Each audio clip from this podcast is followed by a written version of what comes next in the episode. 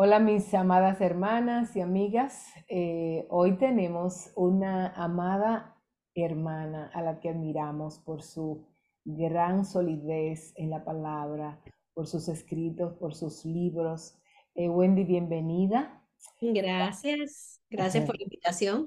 Ay, damos gracias al Señor por tu vida. Eh, queremos presentar que Wendy, no sé cuántos libros son, son más de cinco, Wendy, que tú tienes escritos. Eh, bueno, publicados con Lifeway son cinco. Vamos a contar esos. Eh, muy bien, exactamente. Y yo quisiera tener el honor de, de- de nombrarlos. Eh, no sé si fue el primero, puede ser, no sé si están en el orden, pero dice eh, decisiones que transforman, una mujer sabia, más allá de mi lista de oración y un es el corazón, último. es el último, ok, un corazón nuevo y Déjame ver, digno, digno, exactamente. Eso es lo que estamos mencionando. Eh, hay tanto que hablar con Wendy en tan poco tiempo de sus escritos, cómo nos han bendecido, cómo nos han ayudado. Eh, hay dos capítulos que Wendy escribió en los libros que hemos estado eh, publicando. Uno en el libro Mujeres de Influencia y otro en Ministerio de Mujeres también. Aquí voy a poner yo el de Mujeres de Influencia y el de eh, Mujeres, Mujeres de Influencia y Ministerio de Mujeres. Eh, y queremos realmente hacer como teología aplicativa contigo, Wendy, como aplicar un poco de tus libros a preguntas que nos hacen las hermanas siempre, porque estos segmentos de cosas que ellos nos han ayudado. Y entonces para eso vamos a, a tener a Reina, que va a empezar con la primera pregunta. Adelante. Sí, sabes, Wendy, que varias mamás, sobre todo de hijos pequeños y adolescentes, que tú ya pasaste por ahí, eh, preguntan cómo toma una mujer sabia decisiones respecto a, a las celebraciones que son complicadas, como Halloween, por así decir. Eh, yo sé que tú has escrito sobre eso, también aquí debajo vamos a poner el enlace del artículo de Wendy, pero queremos que nos abras tu corazón como mamá y que nos cuentes cómo, cómo hiciste tú para explicarle esto a tus hijos y cómo lo hiciste en casa. Sí, voy a comenzar diciendo que este es uno de esos asuntos que tienen que ver con la conciencia, ¿verdad? Como Pablo habla allí en, en Romanos, eh, si mal no recuerdo el 14, pero estoy citando de memoria, eh, que hablaba, por ejemplo, de si algunos pues participaban de ciertas celebraciones y otros no, y los días y las estaciones y demás, y como que les está diciendo, consideren que esto no es lo que en teología llamamos asuntos de primer orden, ¿verdad? Entonces no es algo en lo que todos tenemos que estar de acuerdo. Eh, y al mismo tiempo, pues aplica también el aquello de que cada familia maneja estas situaciones de una manera distinta. En nuestro caso, como familia, en el, mm, el ejemplo de Halloween que mencionabas, nuestra familia nunca ha celebrado Halloween por convicción propia, ¿verdad? Es una convicción que tenemos como familia por eh, ciertas cosas que rodean a la celebración, particularmente aquí en los Estados Unidos, cada vez está más ligado a la muerte y a tantas cosas grotescas que no estamos de acuerdo con ellas, ¿verdad? Eh, pensamos también un poquito en el origen de la celebración y como vas a compartir el artículo ahí debajo, pues ellas lo, lo podrán ver. Y tantas otras cosas que siempre nos parecieron como que no era necesario sumarnos a esa eh, celebración, ¿verdad? Por otro lado, em, sé que incluso dentro de muchas iglesias se toma la oportunidad del Halloween para convertirlo en una ocasión de alcance a la comunidad. Y entonces, no celebrando exactamente de la misma manera, sino que crean que sí festival de otoño o el trunk or treat, que usan como que las, los cajones, el, el portamaletas de los autos, ¿verdad? Para regalar caramelos a que los niños vengan del barrio y entonces compartirles el evangelio.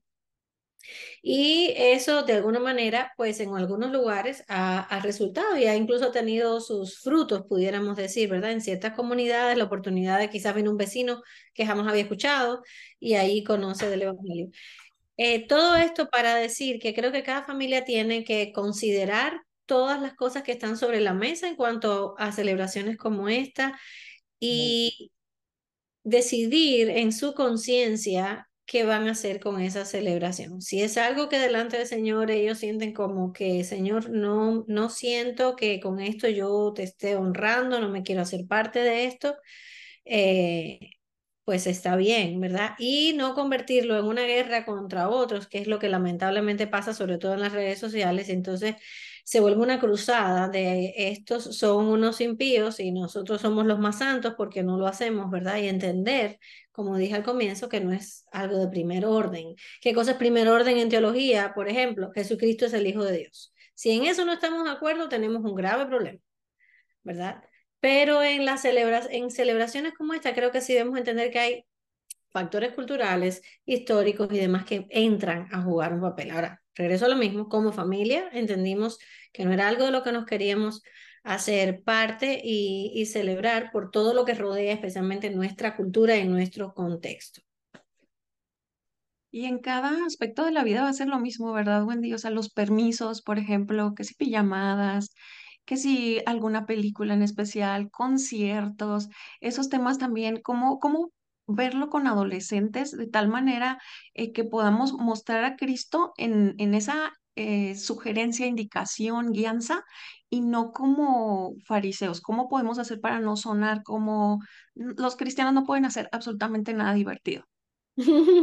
Sí, creo que sobre todo, claro, con los adolescentes, digamos, especialmente si crecieron en una familia creyente desde que eran niños, va a ser diferente a quizás si la familia conoce al Señor más adelante. ¿Por qué? Porque si crecieron, ciertos patrones ya se fueron forjando desde el principio y ciertas, eh, ciertos principios quedaron ya establecidos, ¿verdad? Entonces, eh, no les va a resultar raro que de pronto ahora celebrábamos una cosa y ahora no la celebramos y no va a haber como esas dicotomías porque crecieron de esa manera. Ahora, sea cual sea la edad y el momento, nosotros tenemos que usar el discernimiento que el Señor nos ha dado, ¿verdad? Eh, buscar su sabiduría. Entonces, ¿por qué digamos ciertas cosas? Oh, pero todos mis amigos van a ver tal película y no me estás dejando ir a ver esa película. Bueno, tenemos que ver. Ok, vamos a hablar de la película. Eh, ¿Por qué considero como padre que, o como mamá que no debes ver esa película y conversar, ¿verdad? Eh, las razones por las que entendemos que no es la mejor decisión. Y honestamente muchas veces le digo a, mi, a mis hijos, sobre, ya no tanto porque ya son más grandes, cuando eran más pequeños yo les decía esta frase, yo no vine aquí a ganar un concurso de popularidad con ustedes, yo vine a ejercer mi rol de mamá, entonces no todas mis decisiones van a ser muy populares, eh, pero entiendo que son las que debo tomar eh, a la luz de lo que me enseñan las escrituras. Entonces siempre debemos ir a eso. Bueno, lo que estoy viendo, ¿me edifica o no me edifica? Lo que estoy escuchando, ¿edifica o no edifica? ¿Honra a Dios, no honra a Dios? ¿Verdad? Entonces, usar todos esos parámetros para enseñarles, porque un día las decisiones van a ser de ellos y ya nosotros no vamos a estar. Si están en el Señor, si están caminando con el Señor, aprenderán a usar esos mismos patrones, ¿verdad?